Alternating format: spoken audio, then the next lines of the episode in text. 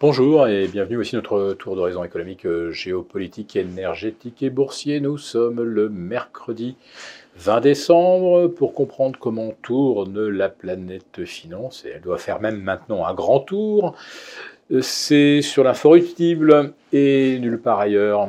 Et euh, la thématique du jour, ce sera ces petits détails dont le marché ne tient pas compte.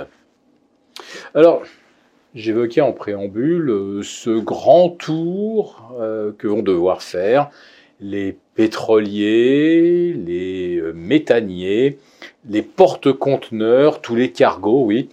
Ils n'empruntent plus la trajectoire mer Rouge, canal de Suez, Méditerranée, non. Ils vont maintenant passer par le cap de Bonne-Espérance. Il se rajoute donc 20 000 kilomètres voire même 22 euh, 000 pour les bateaux qui devaient aller décharger à euh, Marseille euh, ou, Gênes. Et ces 20 000 km supplémentaires, c'est 30 jours de mer. Et c'est beaucoup également de pollution, car il faut le savoir, quelques super porte-conteneurs polluent autant en une journée en termes de pollution euh, au dioxyde de soufre, autant que tout le parc automobile français. Quant à l'ensemble des euh, navires circulant sur les océans avec du fioul lourd, euh, leur pollution équivaut également à plusieurs dizaines de millions de voitures. Et donc, faire 20 000 km de plus pour contourner l'Afrique, c'est pas très bon pour le climat, mais non.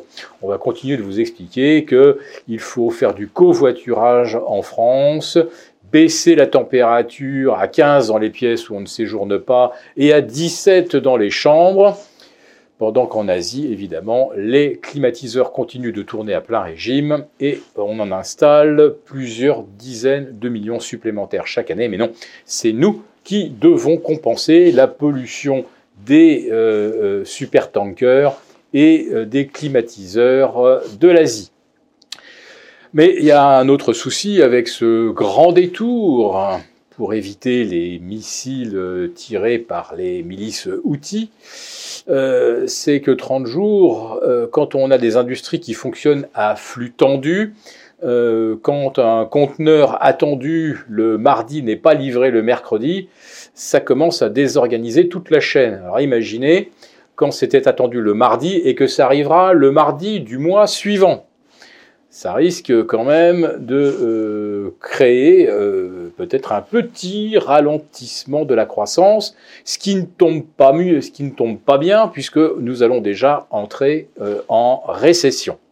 Alors pour l'Allemagne, c'est chose faite, et pour l'industrie allemande, on va dire que là, les, les nuages s'accumulent à l'horizon. Un, la prime à l'achat pour des véhicules électriques est supprimé du jour au lendemain pour des raisons d'orthodoxie et de respect des grands équilibres budgétaires. Et en plus de ça, les constructeurs allemands ne vont pas être livrés à temps, puisque euh, les pièces détachées venant, de Chine, généralement, elles arrivent par le canal de Suez, elles arrivent par Gênes, et ensuite elles prennent le train, traversent la Suisse, et euh, sont ensuite livrées dans la Roue. Donc on risque d'avoir pas mal de disruptions au niveau des chaînes de production. Et on est déjà sur un, ralentissement, alors lui, conjoncturel de l'activité.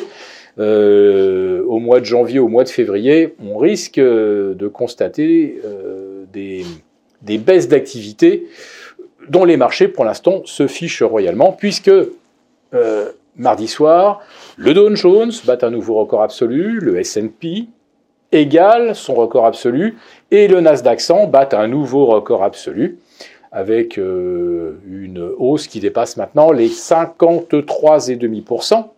Autrement dit, c'est la meilleure performance du 21e siècle. La précédente meilleure performance de 53,4 remontait à l'année 2009, mais les technos venaient de perdre 60 ou 70%. Le Nasdaq, moins 55. Euh, il était assez logique, après une chute aussi euh, abyssale, d'assister à un rebond de 50%. Là, on est parti de niveaux qui étaient déjà élevés en termes de valorisation, et maintenant on est Alors pour les 7 fantastiques, à plus de 50 fois les bénéfices. Les 7 fantastiques, c'est 75% de hausse depuis le début de l'année. Euh, Apple illustre hein, d'ailleurs cette progression avec euh, une croissance des bénéfices nulle. Voilà.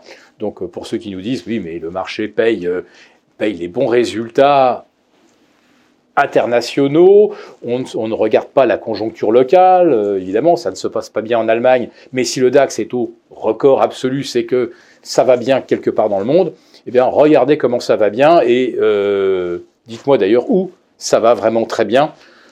En dehors de l'Inde et de la Russie, pour l'instant, il n'y a pas beaucoup de pays qui affichent une croissance étourdissante. Même la Chine, techniquement, actuellement, elle vit une situation de récession la meilleure preuve, hein, c'est que le nombre de conteneurs qui circulent en Chine est en baisse et l'inflation également. Et là, on a clairement une baisse de l'inflation par, euh, eh la baisse de la pression de la demande. Maintenant qu'on a fait un petit tour d'horizon euh, conjoncturel, on va peut-être regarder aussi ce qui se passe du côté politique. Alors aux États-Unis, bah voilà, euh, Joe Biden va certainement devoir faire face à toutes les, toutes les accusations euh, qui le visent au travers de ce qu'on a découvert dans le euh, laptop de son fils Hunter. Donc pas sûr que euh, Joe Biden puisse se présenter en novembre prochain. Pas sûr que Donald Trump le puisse non plus. Il semblerait qu'il y ait un tribunal du Colorado qui l'ait quelque part destitué avant même qu'il se présente comme candidat. Et puis en France, bah, on est aussi en pleine turbulence politique euh, avec euh, la fameuse loi euh, immigration qui se veut plus restrictive et qui a entraîné la démission de plusieurs ministres. Non, non, d'un ministre qui s'appelle Aurélien Rousseau, professeur d'histoire géo devenu ministre de la Santé, et dont on se demande d'ailleurs comment il était encore à son poste avant de démissionner en protestation contre un vote avec l'appui des voix d'extrême droite. Euh, c'est Aurélien Rousseau qui a déclaré que les effets secondaires du vaccin n'existent pas et qui n'a absolument rien fait pour sortir la France d'une situation de pénurie de médicaments. Alors quand il manque des médicaments, eh bien là, vous ne perdez pas euh, seulement euh, quelques heures aux urgences, vous perdez la vie. Quant aux urgences, eh bien, c'est de pire en pire et ce ministre n'a absolument rien fait pour y changer quoi que ce soit.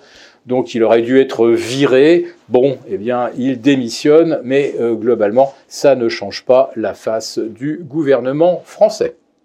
Si cette vidéo vous a plu, n'hésitez pas à nous mettre un pouce.